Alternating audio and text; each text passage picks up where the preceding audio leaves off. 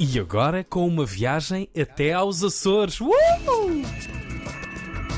Ambientalista Imperfeita. Com Joana Guerra Tadeu. Todas Alô, as Açores. terças-feiras. Alô Açores, não é? Isto é tipo Festival da Canção. É verdade. A deliberação, como é que foi a deliberação do júri dos Açores? Bom dia, Joana. Olá, bom dia. Quantos, quantos pontos merece a Conferência dos Oceanos, Joana? Zero. Não esperava outra coisa. Eu ia-vos perguntar se vocês tinham notícias da Conferência dos Oceanos, porque eu não tenho. Pronto, aí está. Aí está. Basicamente, mas também foi só o primeiro dia, aquele dia de, de- de cortar a fita, Certo. conversas oficiais. Eh, Eles dizem coisas inspiradoras e bonitinhas, tirando o nosso Ministro do Ambiente, o Eduardo Cordeiro, que não foi nada inspirador nem bonitinho.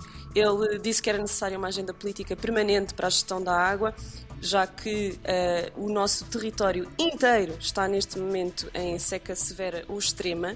O todo o território, malta. Portanto, Tiago, se estavas a chorar pela água para os teus bonsais, agora as coisas ainda estão mais graves. Agora fica cedo, pois. Mas ele estava por acaso a chorar para a água. Você já arranjou um sistema de transformar urina em. E, e vocês, vinho. vocês têm tanta chalaça aqui. urina em água de rega? Mas a situação É é, preocupante, você- não é, Joana? Sim. Muito. A situação é Claro. preocupante e o Duarte foi bem brutinho. O nosso Ministro do Ambiente disse que se for preciso fechar as torneiras, fecha. Portanto, uh, ponham-se a pau, poupem água e comecem a fazer pressão para mudarmos as nossas políticas agrícolas, malta. Já sabem, 70 e tal por cento da nossa Eu até acabava com a, agricultura. com a agricultura. Sejas tonto, o que é que tu comias? Comia pessoas. Olha, isso era mais barato do que comer vacas, em termos de é. ambiente. Por acaso é. Olha, mas o Mais governo divertido. reconheceu. O governo reconheceu oficialmente esta questão da seca severa e publicou um despacho em Diário da República sobre isto. Portanto, neste momento é eh, oficial, está em Diário da República que nós estamos mesmo com um problema de seca em todo o território. Portanto, a sério, acordem para isto. Ainda ontem apareceu na RTP a notícia do que se passa em Passos de Ferreira.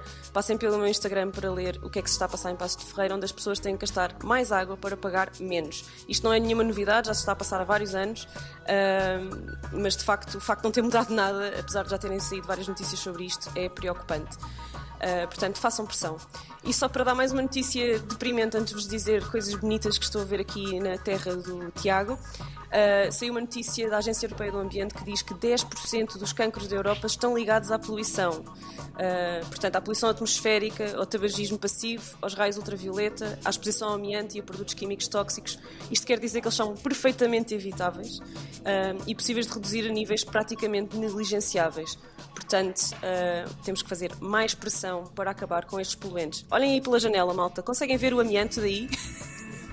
Portanto, sim, conseguimos Sim, ver. está um ambiente, sim. sim. É que esses, Amianto. esses- amianto. Disse É que esses, amianto. Esses telhados que vocês veem aí da janela do estúdio são todos feitos de amianto. Isso bem sabemos. Pois, pois, pronto. Tiago, a tua mãe já te vai telefonar a perguntar se estás bem a seguir. Estás a espalhar o pânico. Entretanto, eu estou aqui nos Açores, em São Miguel, estou especificamente na- no Nordeste. Tiago, o Nordeste é lindo. É a décima ilha. E estou ah, basicamente a contar passarinhos. Eu sei que isto soa estranho, mas eu vim ah, com a SPE, que é a Sociedade Portuguesa para o Estudo das Aves, ah, fazer uma ação. Isso é SPE voluntária de interessante. contagem SPE De interessante.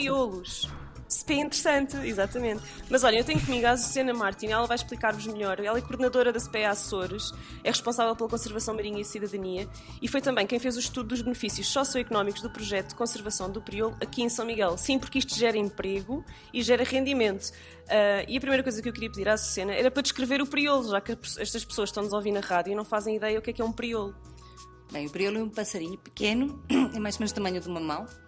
E tem a cabeça, as saças e a cauda pretas. E é, e é gordinho, portanto a gente o reconhece porque ele tem, voa até lentamente para ser assim mesmo gordinho. E, e o resto é, é castanhado. Portanto, é parecido, para quem conhecer, com o Dom Fafo que há no continente. É o primo do Dom Fafo, mas ele só existe cá nos Açores, só na ilha de São Miguel e só nesta parte da ilha. É mesmo só daqui, são pouquíssimos. Olha, ele está a pôr, ele pôs o priolo. Sim, senhor. E faz Ganda. Tiago. A minha mesmo gata adora priolos. Todos os dias me traz um priolozinho. Para. Duvido porque no continente não há priolos, como acabaste de ouvir. Pronto. Mas olha, basicamente são bolinhas com patas. É muito fofo. Muito. e o que é que nós estamos aqui a fazer? Isto chama-se o Atlas do Priolo. Que ação é esta? Bem, o que nós temos agora são 50 voluntários que vão contar na quinta-feira, todos ao mesmo tempo, em diferentes pontos da serra, onde o priolo existe, vão contar os priolos. Isto vai nos ajudar a saber como é que está a população desta ave tão rara que só cá existe. E olha, nós estamos a receber formação para sabermos contar passas, porque eu não quanto a vocês não sei, mas eu não sei contar passarinhos. Pois é difícil. Eh, porque é preciso, é preciso eh, primeiro reconhecer o canto, porque alguns são contados assim, reconhecer o bicho, porque outros são, são contados por- porque a gente os vê, não é? E saber que distância é que eles estão de nós. Eu estou muito curiosa para perceber como é que eu vou medir a olho a distância a que o passarola, a passarola está de mim. Isto é muito, muito interessante. E depois temos 8 minutos para contar todos os priolos. Em cada ponto. 8 minutos em cada ponto para contar todos os priolos que estiverem à nossa volta. Depois vamos para o ponto seguinte. E depois há aqui umas contas feitas e no final faz-se uma estimativa de como é que está esta população. Isso.